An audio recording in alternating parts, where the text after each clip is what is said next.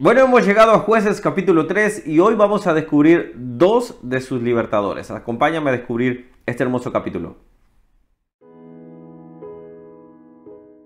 Hola, ¿cómo estás? Que Dios te bendiga. Bueno, seguimos avanzando en el libro de jueces. Hoy vamos a ver un capítulo donde vamos a tocar algunos temas que vimos el día de ayer también, pero al mismo tiempo vamos a ver dos libertadores sobre este capítulo. Vamos a empezar. Antes de empezar, te quiero comentar, por ejemplo, este capítulo está bastante cargado de bastantes cosas también. Pero uno de esos detalles que a veces se me ha preguntado, me han dicho, bueno, pero ¿qué versículos me hablan de que nosotros debemos elegir personas dentro de la fe cristiana? Bueno, este es uno de los versículos, versículo 6 del capítulo 3. Dice, y tomaron de sus hijas por mujeres y dieron sus hijas a los hijos de ellos y sirvieron a sus dioses. Este versículo nos muestra cómo, por ejemplo, cuando nosotros como padres no mostramos el camino. Hay, alguna de, esto es algo muy claro. Los hijos tomarán sus propias decisiones.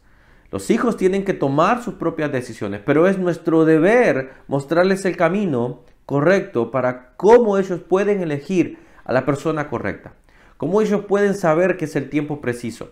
Nosotros tenemos que mostrarle, nosotros tenemos que buscar la manera en bíblicamente mostrarle. Este versículo habla de ello. Dice acá, dice que sus hijos, dice, tomaron de sus hijas por mujeres, de las hijas de los cananeos, y dieron sus hijas a los hijos de ellos, a los cananeos, y sirvieron a sus dioses.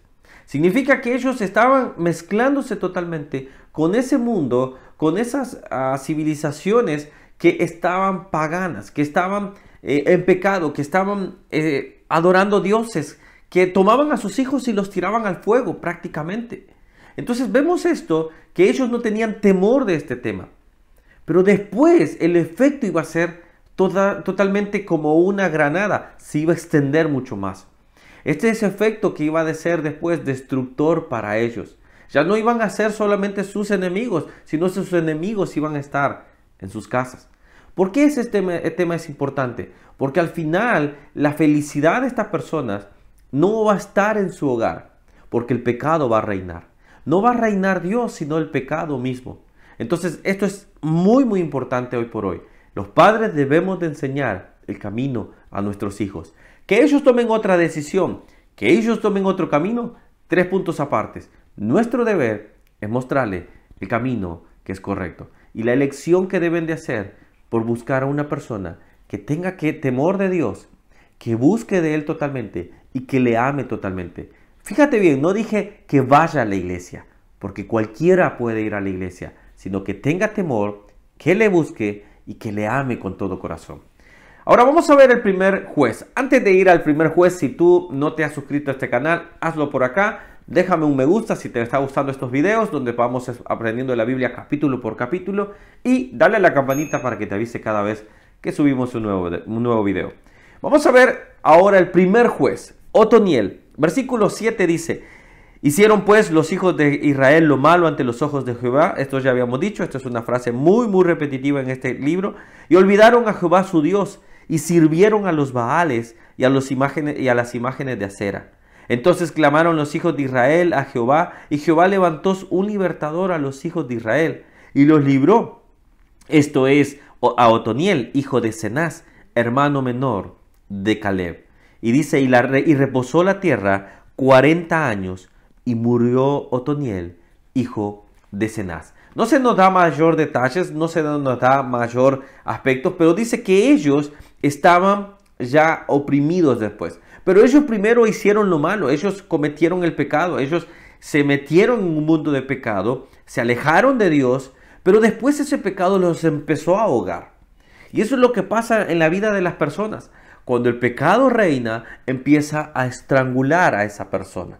A tal punto, eh, yo recuerdo, hay un árbol en mi querido El Salvador que se le llama eh, quiebra eh, matapalos, por ejemplo, quiebra, ah, quiebra palitos, si no me equivoco, déjenme los salvadoreños el nombre, que va estrangulando al árbol a tal punto de quitarle el sol, quitarle los nutrientes y simplemente disecarlo por eh, dentro y así simplemente hacerse él un parásito sobre ese árbol.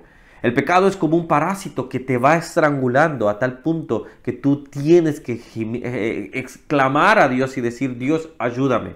Pero te tienes que alejar de Él. Y dice acá que los hijos de Israel, dice, clamaron los hijos de Israel, estaban ya oprimidos. Cuando clamaron es porque ya estaban al borde. Pero fíjate bien, el Señor les dio 40 años de reposo. Ellos estuvieron algunos tiempos, no dice cuánto, pero 40 años de reposo. Otoniel es el primer libertador, el primer juez que Dios utiliza. Vamos a ver el siguiente libertador, Ahod. Dice que volvieron, versículo 12, volvieron los hijos de Israel a hacer lo malo ante los ojos de Jehová. Y Jehová fortaleció a Eglón, rey de Moab, contra Israel, por cuanto había hecho lo malo ante los ojos de Jehová. Antes de seguir, Fíjate bien lo siguiente, Dios fortaleció a Eglón. ¿Cómo es posible? Alguien puede decir, Dios fortalece a tu enemigo para que Dios, muchas veces Dios va a hacer cosas que nosotros no podamos comprender, pero para que nosotros podamos volver, Él puede usar hasta lo malo para hacerte volver. Y alguien puede decir y quitar, quizás tras querer transgiversar mis palabras y decir, ¿cómo es que Dios va a hacerme cosas malas? No, Dios simplemente va a hacer un juicio sobre tu vida para que tú te des cuenta en el estado de tu vida que estás. Ahora, antes de seguir, no veamos como malo y digamos Dios es un déspota, Dios es malo, Dios va a usar lo malo contra mí, Dios va contra mí. No, no, no, no. Primero veamos quién falló a quién. Dice que los hijos de Jehová, hijos de Israel hicieron lo malo. ¿Quién hizo lo malo primero? ¿Quién se apartó de quién? Los hijos de Israel. Dios estaba presente, Dios los había libertado, Dios los había guardado, por 40 años les dio reposo, pero ellos se volvieron a apartar de esa, de, esa forma. Mira los versículos 14 y 15, dice, y sirvieron los hijos de Israel a Eglón, rey de los moabitas, 18 años. Ellos por 18 años quedaron esclavos.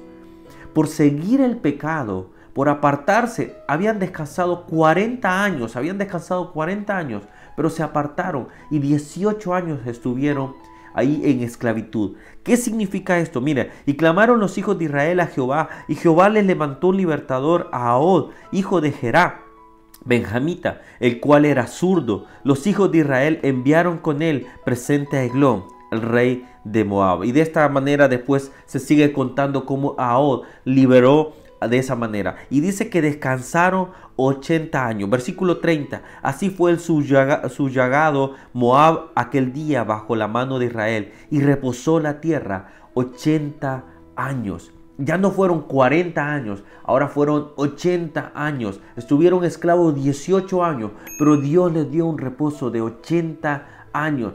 Mira lo siguiente, con Otoniel descansaron 40 años, estuvieron 18 años atados, eh, sumergidos, y por 80 años fueron liberados. Esto es lo que nos debe demostrar. La gracia de Dios, el poder de Dios es más grande, su amor es más grande que dar reposo a las personas que se arrepienten. Pero una cosa que tenemos que tener claro es arrepentirnos pero alejarnos de nuestro pecado. Jueces nos va a mostrar el estado de vida que muchos de nosotros hemos llevado en algún momento, o quizás tú en este instante estás llevando una vida donde has pecado, te has alejado, estás clamando y diciendo, Dios, libérame por favor.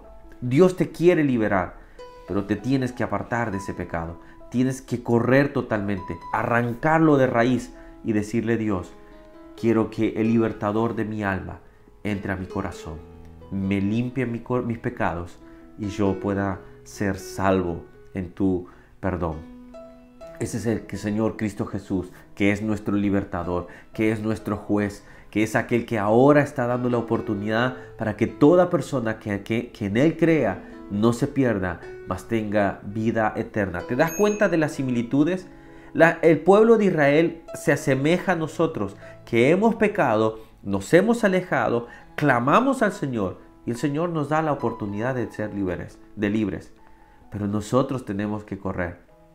Ahora lo que me encanta y quiero terminar este video de esta manera. El Señor no solo les dio 40 años como la vez pasada, sino les dio 80 años de paz.